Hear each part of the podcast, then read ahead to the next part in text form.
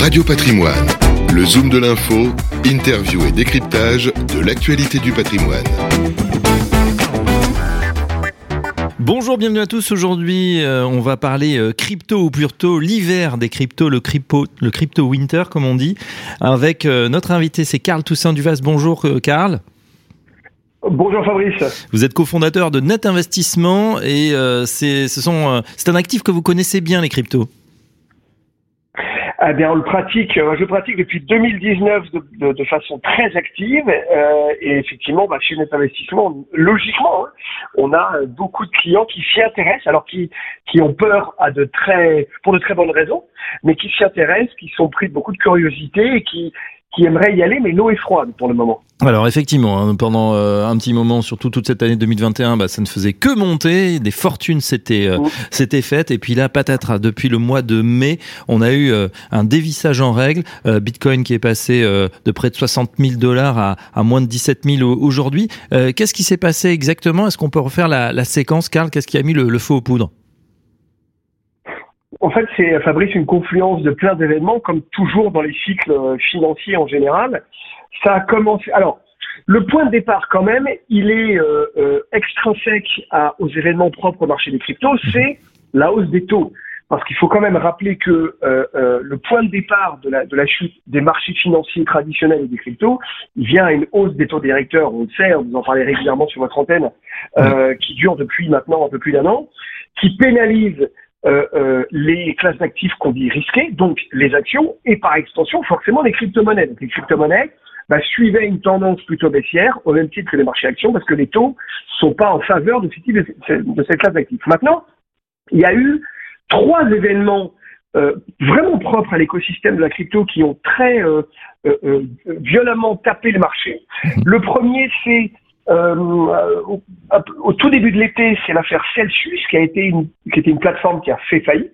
Oui. Euh, qui a un peu inquiété le marché, mais la plateforme Celsius c'était une petite plateforme. Alors petite plateforme, mais on explique hein, quand ça disparaît, ça veut dire que bah, l'argent qui était euh, conservé par cette plateforme, il disparaît pour les investisseurs. Voilà, pour vos éditeurs, Fabrice, il faut comprendre que la, la, la faillite d'une plateforme, c'est comme si votre banque faisait faillite et que papa l'État venait pas la sauver. D'accord Donc, c'est-à-dire que si votre banque fait faillite, chers amis, il faut comprendre que l'argent, comme on dit, part avec l'eau du bain. Alors, dormez tranquille, hein, c'est très peu probable. Et en principe, on est censé avoir une couverture en France à hauteur de 100 000 euros par contre. C'est une théorie, mais en tout cas, elle est affichée. C'est pas du tout le cas chez les crypto-monnaies. Donc, quand vous avez mis vos sous et que vous avez laissé vos crypto-monnaies sur une plateforme, si cette plateforme fait faillite, eh ben, l'argent, euh, vos cryptos disparaissent. D'où l'impétueuse nécessité, on ne cesse de le répéter à nos clients chez investissements, si vous avez des cryptos, mettez-les sur une clé, euh, euh, ce qu'on appelle un cold wallet, c'est-à-dire une clé qui sort votre, vos crypto-monnaies du réseau et qui vous prémunit contre un risque euh, de faillite de cette plateforme. Donc premier événement, la faillite de Celsius. Premier événement, la faillite de Celsius. Deuxième événement, très, quelques semaines après, donc c'est arrivé très vite, c'est le scandale de l'affaire du stablecoin de Terra Luna. Donc là, c'est une vraie, euh, euh, une vraie malversation pour le coup, euh, qui a ben, là encore à la fois pénalisé le marché des crypto-monnaies, mais surtout mis en exergue le, le, le, comment dire la fragilité de ces fameux stablecoins. Alors je le rappelle, hein, les stablecoins, ce sont des cryptos qui répliquent en théorie, le, la stabilité d'une monnaie fiduciaire. Donc, vous avez beaucoup de stablecoins en dollars, quelques stablecoins en euros, et en théorie, quand vous avez un stablecoin euro, eh bien, il réplique la stabilité de l'euro et la même chose pour le dollar. Or, quand on rentre un peu dans la technique, eh on se rend compte qu'il y a plusieurs méthodologies de valorisation et de calcul de ces stablecoins. Or, dans le cas du, du, euh, du stablecoin de Terra, il était algorithmique. Alors, je ne veux pas vous raconter maintenant ce que c'est qu'un algorithme, c'est mmh. compliqué, mais en gros, il n'était pas collatéralisé un pour un avec une monnaie fiduciaire. C'est-à-dire que normalement, vous apportiez 100 euros sur un site et il prenait vos 100 euros, il les mettait en, dans un coffre et il émettait 100 euros de stablecoin en face.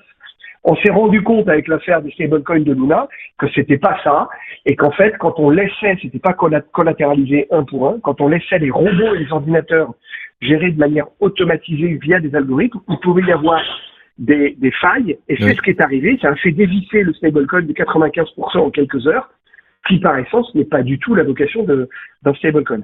Mais ce, ce drame, est important parce qu'il est dans euh, la logique de la pédagogie qu'on doit faire auprès de, de, de, des premiers euh, êtres humains qui vont sur cette classe d'actifs, de faire très attention euh, à ce dans quoi on met son argent. Troisième très très gros événement euh, dont vous avez toutes et tous entendu parler malheureusement, c'est l'affaire FTX. Oui, alors beaucoup plus récente. donc elle date de Ouais, alors ça date d'il y a trois semaines, sauf qu'elle est beaucoup plus dramatique. Mm. À deux égards. La première, c'est que FTX est la deuxième plus grosse plateforme d'un point de vue volumétrique. On parle quand même de milliards, de centaines de milliards de dollars, donc c'est beaucoup d'argent. Euh, donc deuxième plus grosse plateforme derrière Binance. Euh, et donc, ah bah, ça y est, c'est fini. Euh, euh, celles et ceux qui avaient de l'argent chez FTX, bah, ils récupéreront jamais leurs sous. Mais le drame, le pire de tout ça, c'est qu'en fait, par une totale absence de contrôle et de régulation, parce que mhm. c'est finalement le fondement même de ces crypto-monnaies, eh bien, on s'est rendu compte que le, le, le, désormais tristement célèbre SBF, Sam Bankman-Fried, qui était le, le CEO euh, à la coupe de cheveux improbable, euh, euh, avait fait tout simplement n'importe quoi en termes de gestion. D'accord? Et il est là le drame, c'est-à-dire que finalement, quand on confie son argent aujourd'hui à des sociétés de gestion, des banques, euh, euh, des professionnels de la gestion de patrimoine et des institutionnels financiers, ils sont contrôlés, audités, régulés, et, et, on sait tout de ce qu'ils font, et ils ont énormément d'obligations de transparence, ce qui n'est pas du tout le cas pour le moment dans les crypto-monnaies. Donc, on, on, on, découvre le poteau rose et on se rend compte qu'en fait, il fabriquait des faux jetons, euh, il s'envoyait de l'argent à lui et à sa famille, et tout ça n'était pas contrôlé. Mm. D'accord? Je ne rentrerai pas dans le détail de la relation qu'il avait avec le Parti démocrate, etc., parce que c'est pas l'objet de notre émission, mais, mais en tout cas, cette affaire FTX, elle a été euh, un cataclysme euh, dans l'écosystème, parce que cet écosystème des cryptos, Fabrice, il est en, en manque de confiance, il a un besoin de de propreté, de transparence et de, de, de, blanchiment au sens noble du terme de blanchiment, c'est-à-dire qu'il doit être anobli par le marché. Et une affaire FTX, elle fait beaucoup de mal. Elle fait beaucoup de mal. Voilà les trois gros événements dramatiques et surtout qui sont arrivés dans la seule année 2022.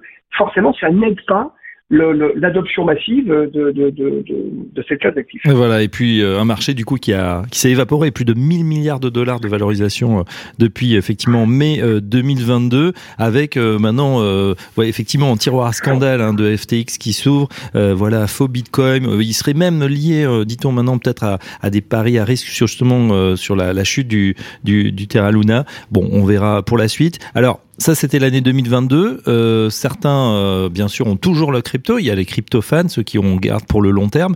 Qu'est-ce qu'on peut euh, anticiper pour 2023 et qu'est-ce qu'on peut dire aux investisseurs qui ont toujours, qui s'intéressent toujours à ce marché?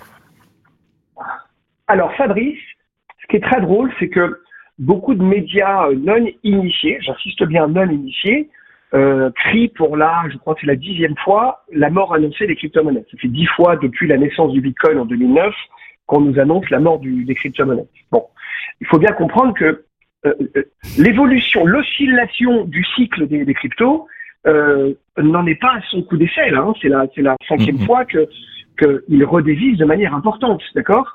Mais là, au-delà de simplement l'évolution cyclique, parce qu'un marché du crypto, il prend 150% de performance pendant euh, deux ans, et puis il se casse la figure de 50% pendant 24 mois, et on repart pour 180% de performance, on redévise de 70. Rappelons que c'est une classe d'actifs hyper volatile. Et cette énième euh, chute, alors certes, elle met maintenant en exergue des scandales et des abus, et c'est nécessaire de contrôler, de vérifier ces classes d'actifs, oui, mais qu'on se le dise bien, non seulement les crypto-monnaies ne sont pas mortes, mais elles ne sont qu'au tout début de leur avènement. Ça a pris 20 ans à Internet à, se démocratiser. Ça nous a pris des années à adopter le paiement sans contact avec notre téléphone. Il faut bien comprendre que cette, ce changement profond de paradigme dans l'utilisation qu'on fait de notre argent et de, et de même le concept même qu'on a de la relation avec l'argent, bah, il rentre dans cette révolution des cryptos, mais ça prend du temps, d'accord? Mais non, les crypto-monnaies ne sont pas mortes, et finalement cette chute de 70%, elle a été certes clairement accélérée par les événements dont on a parlé précédemment, mais c'est aussi une forme de logique cyclique mm. euh, euh, qu'on a pu constater au cours des, quelques dix dernières années. Alors, qu'est-ce qu'on fait On en achète ou pas, du coup? Euh, ou, ça peut encore baisser? Certains disent Bitcoin à 5000 très prochainement. Alors, bon, 5000, 10 000, 13 000. je, je, vous donne mon point de vue personnel, mais je ne détiens pas la vérité universelle. Je pense qu'il va encore y avoir une petite correction euh, jusqu'à arriver à un point bas. Alors, est-ce qu'il sera à 5 000, est-ce qu'il sera à 10 000, est-ce qu'il sera à 13 000 Je suis incapable de vous le dire. Euh, il y a deux stratégies de gestion que je peux recommander. La première, c'est de rentrer sur un marché avec différents points. D'accord? Mhm. Donc finalement, si ce marché m'intéresse, de l'acheter aujourd'hui à 16 ou 17 000 dollars reste une très bonne porte d'entrée. Et puis s'il redévisse un petit peu et qu'il repère 3 4 000 dollars, ben, je refais comme ça différents points d'entrée. Donc je ne mets pas tout maintenant, j'y vais en mettant un tout petit peu de, de la petite poche que j'ai, euh, je souhaite investir dans cette classe. J'y vais par différents points d'entrée. Mais il faut bien comprendre qu'il y a encore un an, on avait effectivement, vous l'avez dit, un Bitcoin à 60 000 et que l'écrasante majorité des experts du marché euh, s'attendent et savent, de toute manière projettent, et, c'est quasiment mécanique, un Bitcoin à 100 000 dollars dans les 18 prochains mois. Pour des questions cycles. Donc si je l'achète à 16 000, à 18 000 ou à 13 000, alors, vaut mieux l'acheter à 13 qu'à 18, hein, c'est évident. Mais finalement, on n'en est pas là-dessus parce qu'on a un tel potentiel de performance. Attention, c'est pas garanti, hein, ce que je vous dis bien sûr, mais un tel potentiel que hmm. finalement, je peux rentrer un peu aujourd'hui. Je pense que ça va encore corriger. Euh, au moins pendant le premier semestre, on va avoir beaucoup d'incertitudes. Et à partir de septembre 2023, on devrait, on aurait touché, on aura touché le point bas et on va commencer à rentrer dans le dans le spring, dans le spring après le winter, on va rentrer dans le spring, dans le printemps euh, des cryptos, et on devrait avoir une, une année 2024 qui va être excellente. Eh ben, Je pense que l'année 2023 va être un peu on retiendra cet aspect euh, cyclique effectivement. Euh, voilà, on a déjà connu des des, des, des chutes euh, monumentales et euh, des rebonds à l'avenant. On espère que ça se passera également et on retient aussi mettre ses cryptos sur une clé de, de, type Ledger, donc un hard wallet, et peut-être faire du DCA, c'est-à-dire investir voilà des petits montants régulièrement. Comme ça, on lisse aussi le point d'entrée. Un grand merci, Carl Toussaint Duvach. Je rappelle que vous êtes cofondateur de Net Investissement et à très bientôt sur notre antenne.